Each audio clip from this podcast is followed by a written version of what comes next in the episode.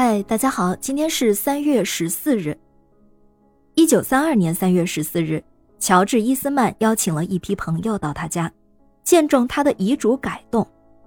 势必，他把朋友送走，关上了房门。突然，房内响起清脆的枪声。当仆人打开房门时，他已倒在了血泊之中。旁边的一纸自杀留言写道：“我的工作已经完成，还等什么呢？”乔治·伊斯曼是柯达相机的发明人，伊斯曼柯达公司的创始人。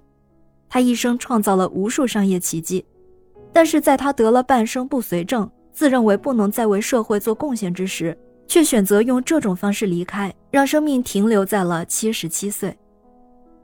乔治·伊斯曼家境贫穷，七岁时父亲就去世了。他的母亲是一位坚强的女性，虽然没有多少文化。但是他却知道教育对孩子的重要性。为了筹措孩子们的教育费用，母亲夜以继日的工作，难得片刻休息。小乔治看到母亲这样辛劳，心中很痛苦，暗自将母亲的恩情铭记于心。十四岁的时候，乔治再也不肯读书了，他下决心要帮助母亲分担家庭责任。虽然母亲是反对他辍学的，但是却拗不过他。乔治最开始的一份工作是在一家保险公司做信差，每周三美元的报酬。第二年涨到每周五美元。在保险行业干了五年之后，他受聘成为罗彻斯特储蓄银行的一名低级职员，工资比之前翻了三倍，每周超过十五美元。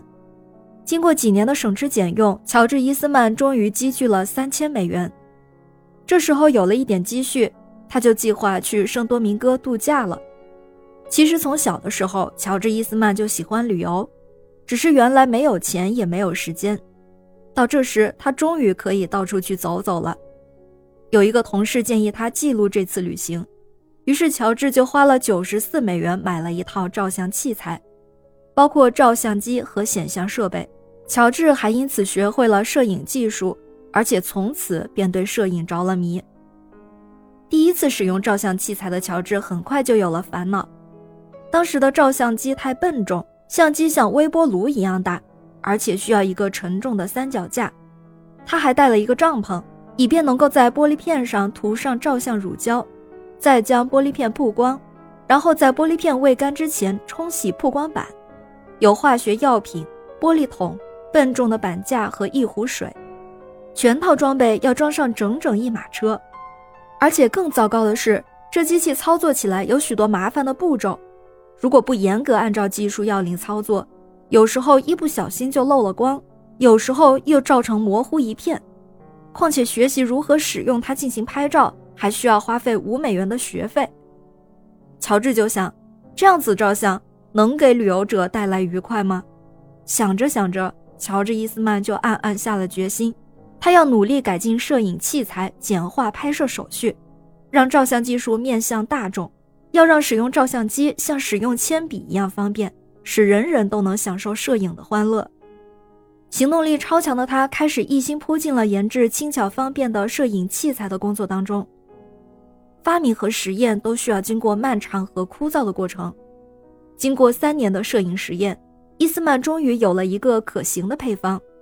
乔治在英国杂志上读到，摄影师正在制作他们自己的明胶乳剂。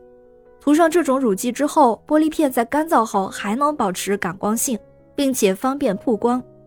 依靠英国的这种配方，乔治·伊斯曼开始制作明胶乳剂，并且还发明了一种涂有一层干明胶的胶片。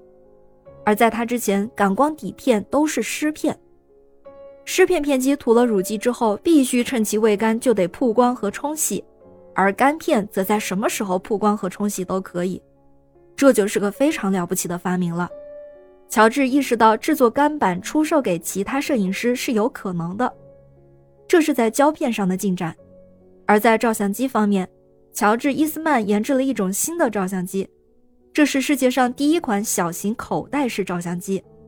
摄影爱好者们从此结束了用马车装载照相器材的时代了。